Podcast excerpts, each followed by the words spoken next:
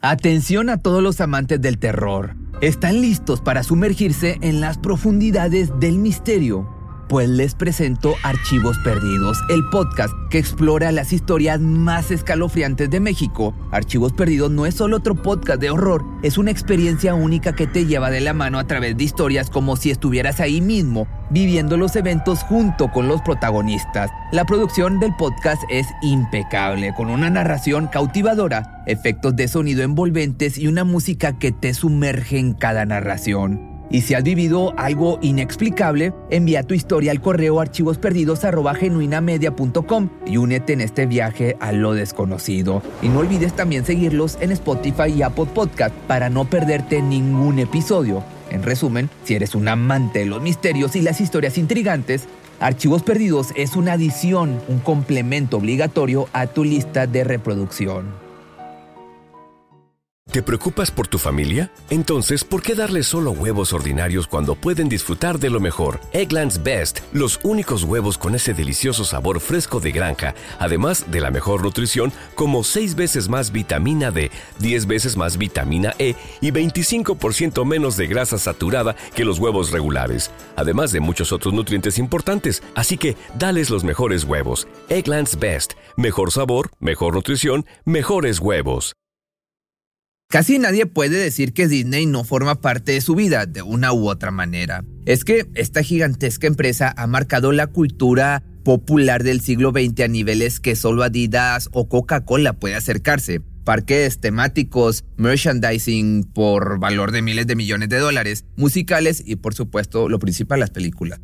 Desde esos clásicos artesanales de animales humanizados que sentaron las bases de la animación para siempre hasta la expansión desmedida de este milenio, cuando prácticamente la empresa ha intentado monopolizar la industria del entretenimiento a nivel mundial. Actualmente Disney es dueña de Marvel, de Star Wars y de Avatar. E intentará hacerlo de cualquier otra franquicia lo bastante exitosa como para llamar su atención. Claro que desde aquel 16 de octubre del año de 1923, cuando se fundó la compañía y se comenzó a hacer historia, muchas cosas han pasado. Disney cumple 100 años este 2023 y en 100 años de castillos, magia y polvo de hadas es inevitable que la tragedia y la oscuridad no hayan tenido sus momentos aún dentro de ese amable universo de fantasía. Esas encantadoras criaturas de ojos grandes y sentimientos nobles fueron desde el comienzo, todos lo sabemos, aunque preferimos olvidarlo, un producto y detrás de un producto siempre hay alguien que busca hacer dinero. 100 años de ambición se cobran un precio. Muertes, explotación, rumores dentro y fuera de las películas que muestran la importancia del valor y la aventura, como suelen decir, algo que yo digo, no lo que yo hago. Pero revisemos entonces el lado más oscuro de la compañía que vende felicidad y que, como todos los imperios, podría estar cada vez más cerca de su inevitable fin.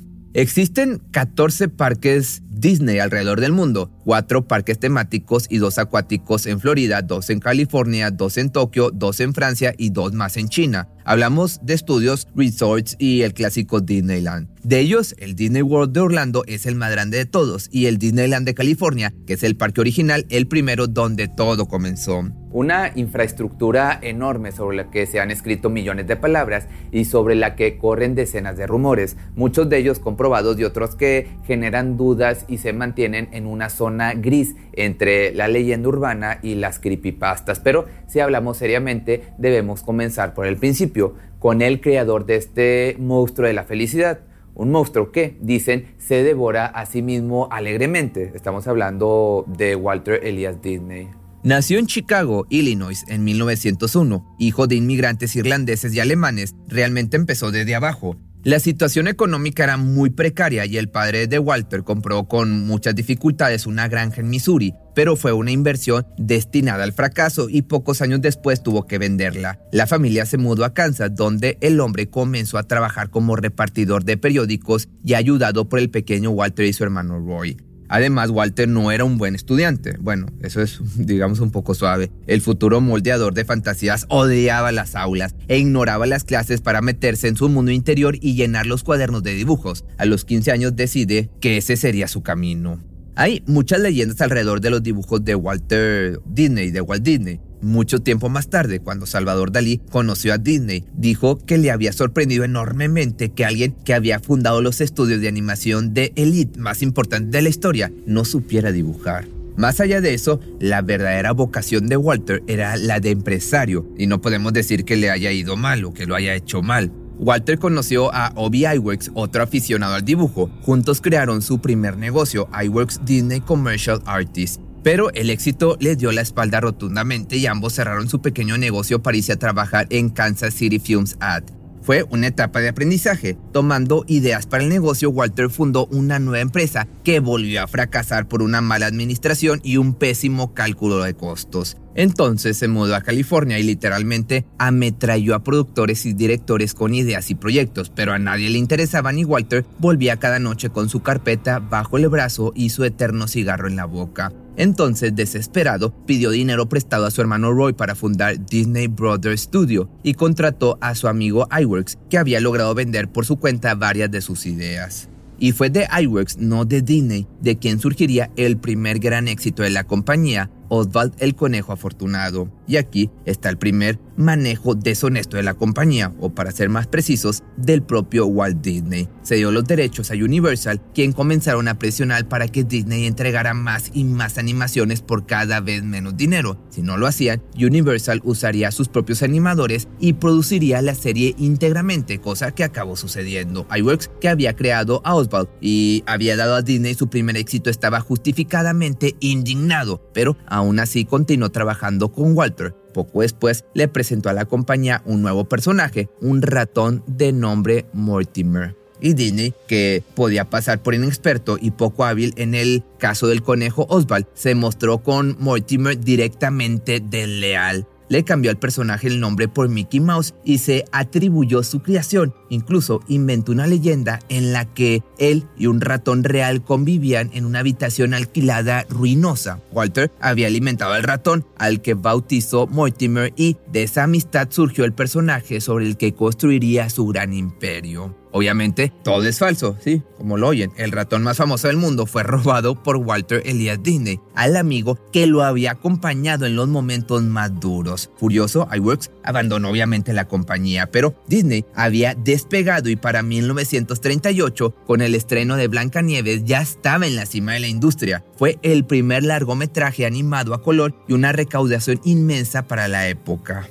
La maquinaria estaba en marcha, la fábrica de sus sueños trabajaba a plena capacidad y los artistas más talentosos estaban detrás de la puerta con el nombre de Disney, forjado en hierro. Pero solo estamos comenzando a desnudar el lado oscuro de este luminoso gigante de corazón negro. Trabajar para Disney era, según se ha dicho desde siempre, poco menos que una pesadilla o un contrato de esclavitud. Luego de Blancanieves, el dinero comenzó a entrar en grandes cantidades al estudio, pero todo iba a parar a las finanzas de nuevos proyectos y se supone a los bolsillos de Walt. Los creadores detrás de la firma continuaban cobrando los mismos salarios que en los tiempos de vacas flacas y cinturones apretados, solo que trabajando más horas para satisfacer la demanda del público. Todos querían más productos de Disney. Luego de una huelga, Walt aceptó ajustar los sueldos, pero los iniciadores de la protesta fueron despedidos.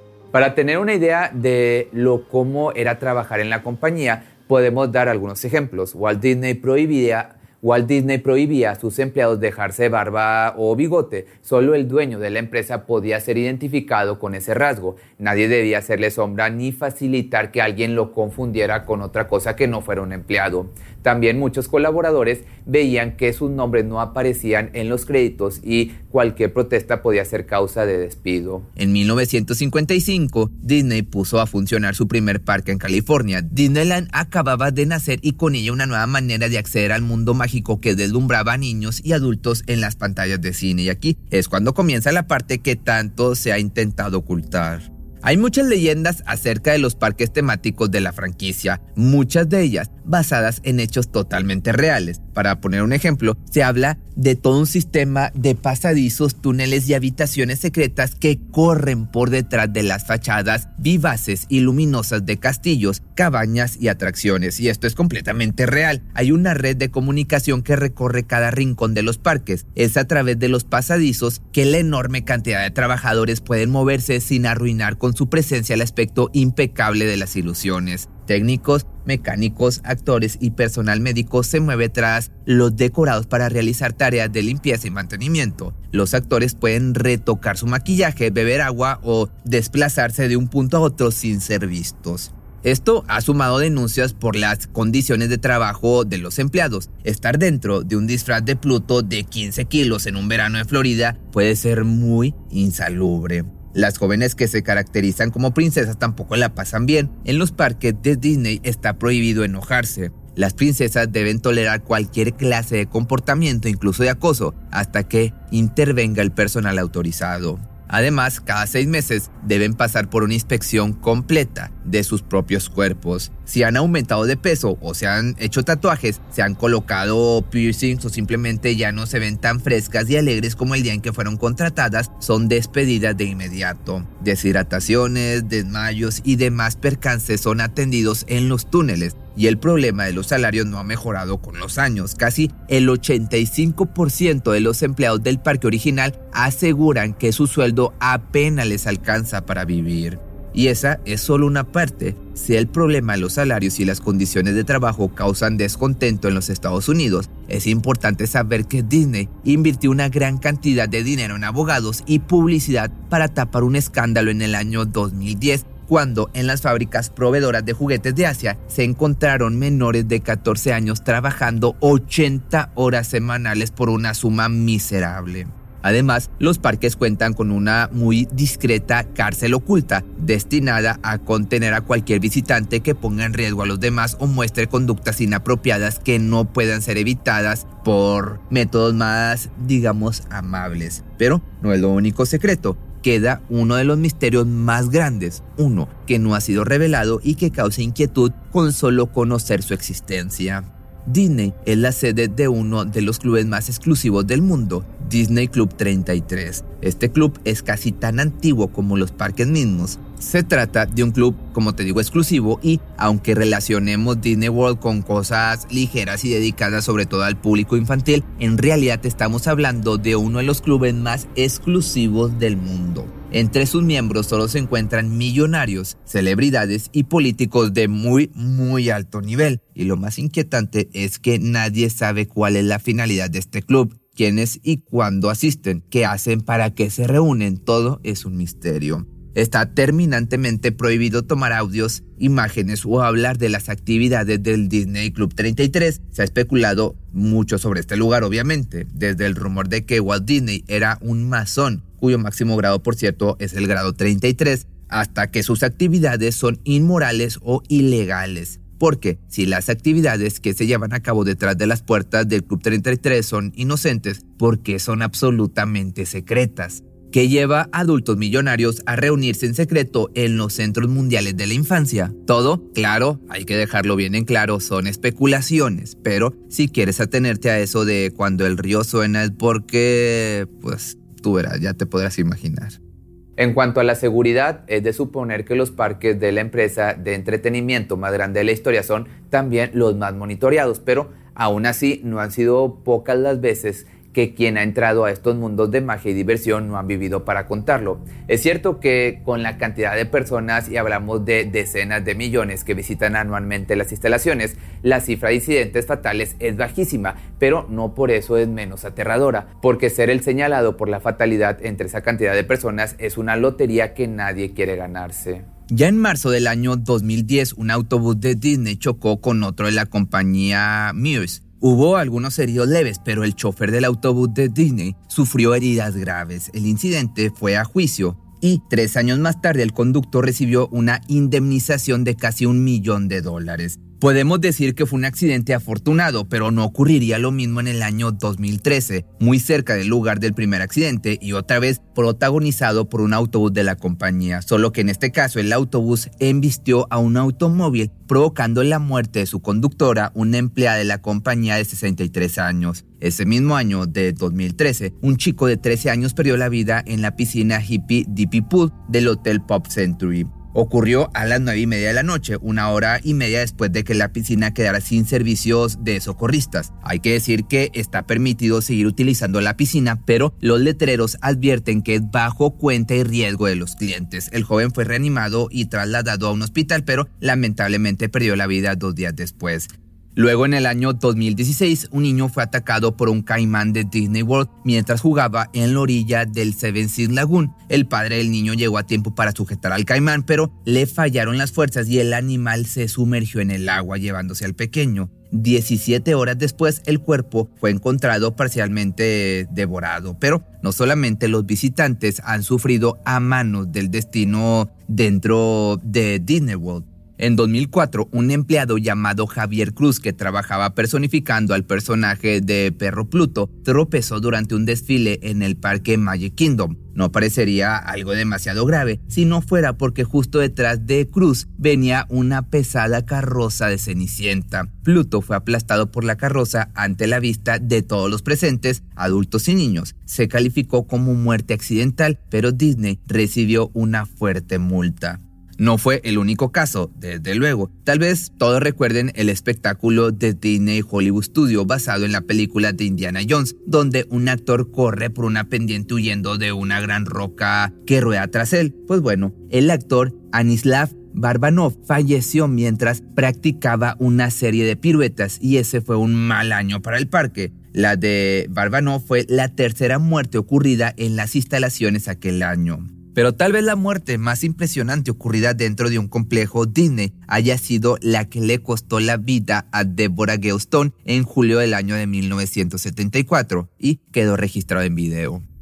Ocurrió durante una presentación que hoy está cancelada llamada America Sings el show incluía bailarines y cantantes que se movían en un escenario montado sobre una plataforma giratoria. Débora tenía 18 años y había aceptado el trabajo como presentadora y anfitriona para poder pagar sus estudios en la Universidad de Iowa. Cuando su participación en el show terminaba, el escenario debía girar para dejar al cuerpo de bailarines de cara al público, pero algo salió horriblemente mal. Débora debía salir por un costado, pero quedó atrapada entre la pared y el escenario móvil. Fue como si el cuerpo de la joven pasara por un rodillo de varias toneladas. El video que grababa uno de los espectadores registró el alarido agónico de Débora ser aplastada por la escenografía. Pero lo más tétrico del asunto es que mientras la joven perdía la vida, el público continuaba disfrutando del espectáculo, creyendo que el grito era parte del show.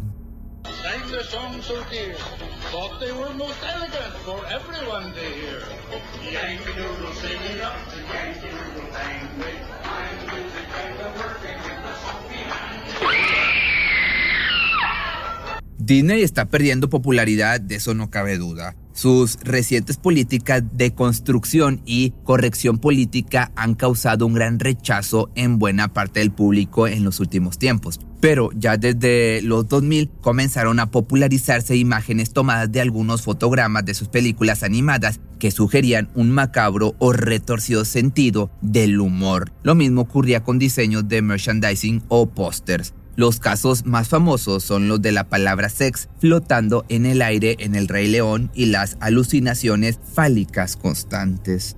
Básicamente se trataba de alucinaciones sexuales muy poco apropiadas para el público infantil. Se ha dicho que todo obedece al fenómeno conocido como pareidolia, que no es otra cosa que el que nos permite encontrar formas en las nubes, por ejemplo. En resumen, que esos hallazgos de alucinaciones inapropiadas son fruto de fanáticos con buen ojo y demasiado tiempo libre, aunque no deja de ser curioso que haya tantos casos en una misma franquicia. ¿Tú qué crees? Déjame saber qué piensas en los comentarios, seguro tienes tu propia experiencia con Disney. Cuéntamelo entonces, quizás podemos hacer una segunda parte. Pero por otra parte, sí es verdad que Disney ha debido afrontar serios problemas relacionados con los amantes de los pequeñitos. Déjame, me explico a qué me refiero con amantes de los pequeñitos. Pues bueno, aunque muchos señalen el hecho de que al reunir millones de niños en un mismo lugar es inevitable tener que lidiar con depredadores, El hecho es que, al parecer, muchos de estos depredadores se encontraban dentro de la misma compañía. Desde el año 2006, al menos 35 empleados del Parque Disney World de Florida han sido detenidos bajo cargos de aprovecharse de menores y posesión de no por de los más pequeñitos. Se trata de guías turísticos, personal de seguridad, un ejecutivo de relaciones públicas, una costurera y empleados de las tiendas de regalos. Uno de los conserjes llamado Allen Trister fue detenido por la policía en el momento en que iba a encontrarse con un menor, tras haber intercambiado mensajes en los que le decía que iba a cumplir sus fantasías. Por otra parte, Robert Kingslover, un encargado de reparaciones de la atracción El Reino Mágico, fue acusado de intentar contactos íntimos con menores de edad. Si bien, como te das cuenta, Disney asegura seguir un estricto criterio de selección para sus empleados, lo cierto es que este tipo de escándalos no benefician a la compañía de cara al siglo XXI. Como dijimos al principio, todos los imperios caen, pero no sin pasar por un muchas veces triste y patético periodo de decadencia. Aquí las preguntas son, ¿le ocurrirá esto al reino de la fantasía? Y si es así, ¿por qué será reemplazado? Parece que la magia está quedando atrás, silenciada por un discurso mucho más terrenal y dirigido a la realidad inmediata, de contar cuentos con moralejas universales a construir historias que sirvan de vehículo para transmitir mensajes muy específicos que hablan del aquí y el ahora, Así es como muchos han comenzado a ver al que alguna vez fue el centro creador de las más maravillosas historias. Pero otra pregunta aquí es, ¿será que Disney ya no es el padre que contaba cuentos antes de dormir y se ha transformado en el abuelo que sermonea todo el tiempo sobre todo, aunque su vida esté muy lejos de ser ejemplar? Sea como sea, lo que es indiscutible es el legado único y fabuloso que Walter Elias Disney dejó a la humanidad la más increíble fábrica de sueños que tuvo, luego de un siglo, una que otra pesadilla. Si te gustó este video y tienes alguna sugerencia de algún otro tema o si quieres que siga hablando más específicamente de Disney, por ejemplo, una chica que desapareció en un crucero o que te hable más del Club de los 33, déjame tus comentarios aquí abajo. También creo que hay un parque de diversiones abandonado que está algo tétrico de Disney, pues déjame aquí abajo tus comentarios. Y nos vemos el día de mañana en un nuevo video los límites de mi timidez. Te quisiera buscar, pero solo si quieres. Y nos escapamos una noche como aquella. Cuando el tráfico te sube la presión, nada mejor que una buena canción. Cuando las noticias ocupen tu atención, enfócate en lo que te alegra el corazón. Y cuando te sientas mal, un buen médico te ayuda a sanar.